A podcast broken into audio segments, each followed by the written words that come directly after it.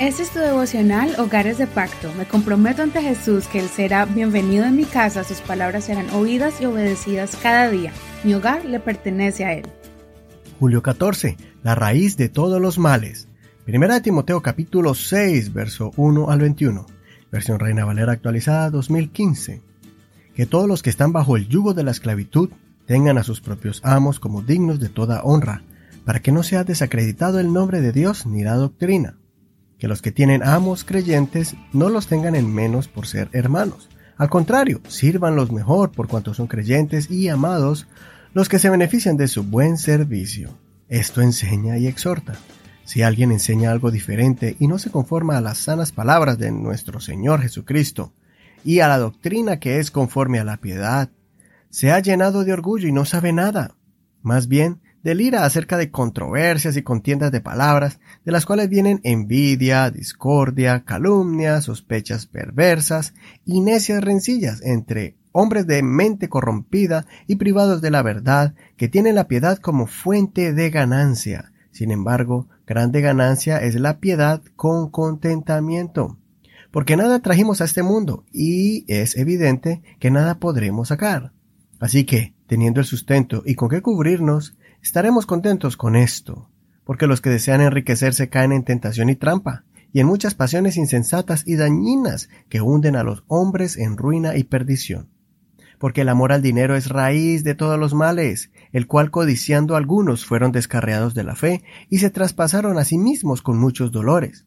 Pero tú, oh hombre de Dios, huye de estas cosas y sigue la justicia, la piedad, la fe, el amor, la perseverancia, la mansedumbre. Pelea la buena batalla de la fe, echa mano de la vida eterna, a la cual fuiste llamado, y confesaste la buena confesión delante de muchos testigos. Te mando delante de Dios, quien da vida a todas las cosas, y de Cristo Jesús, quien dio testimonio de la buena confesión delante de Poncio Pilato, que guardes el mandamiento sin mancha ni reproche hasta la aparición de nuestro Señor Jesucristo a su debido tiempo la mostrará el bienaventurado y solo poderoso, el Rey de Reyes y Señor de Señores, el único que tiene inmortalidad, que habita en luz inaccesible, a quien ninguno de los hombres ha visto ni puede ver.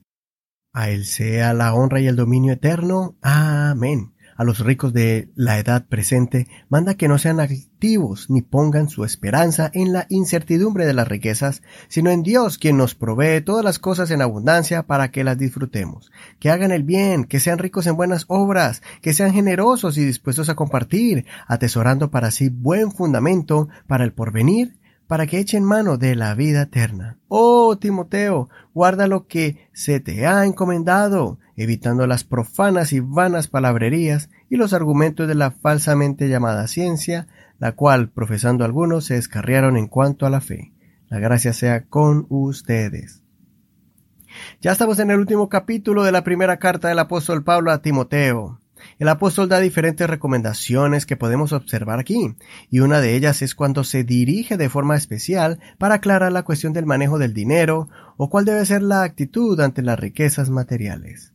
Debemos tener cuidado con poner la confianza en el dinero. El problema no es tenerlo, sino cuánto se le ama y se confía más en él que en la provisión de Dios. La avaricia es algo que enseguece a la persona y la desvía del propósito que Dios tiene con él. Pablo advierte a Timoteo que debemos trabajar honestamente y adquirir el vivir bien, pero cuidando el corazón de ambicionar, el acumular desmedidamente, sin tener en cuenta que Dios quiere que disfrutemos las bendiciones materiales y a la vez cuidando nuestro corazón de caer en la altivez, creyendo que es por nuestras fuerzas y destreza que adquirimos las cosas, olvidando que todo proviene de Dios. Las riquezas no son permanentes, pero la provisión de Dios sí lo es. Por eso el antídoto contra la altivez causada por la abundancia material es teniendo un corazón agradecido, atribuirle las riquezas al Señor, entendiendo que soy un mayordomo de esas riquezas para poder ayudar al necesitado y sustentar la obra de Dios siendo generoso. Una forma para hacer un balance entre los logros materiales y espirituales es hacer obras que Dios quiere que yo haga para aportar para el banco del reino de los cielos. Cuando siembro mi tiempo y mis talentos para poder ayudar a restaurar familias, guiar a los jóvenes en el camino de Dios y poder llevar el mensaje del Evangelio a muchos, entonces estoy haciendo tesoros en el reino de los cielos. Recuerda que no es malo el dinero, sino cómo el dinero afecta mi comportamiento y mi fe en el camino de Dios. Muchas veces cuando tenemos abundancia nos damos cuenta realmente de nuestro carácter, de lo que realmente somos, de lo que hay en nuestro corazón.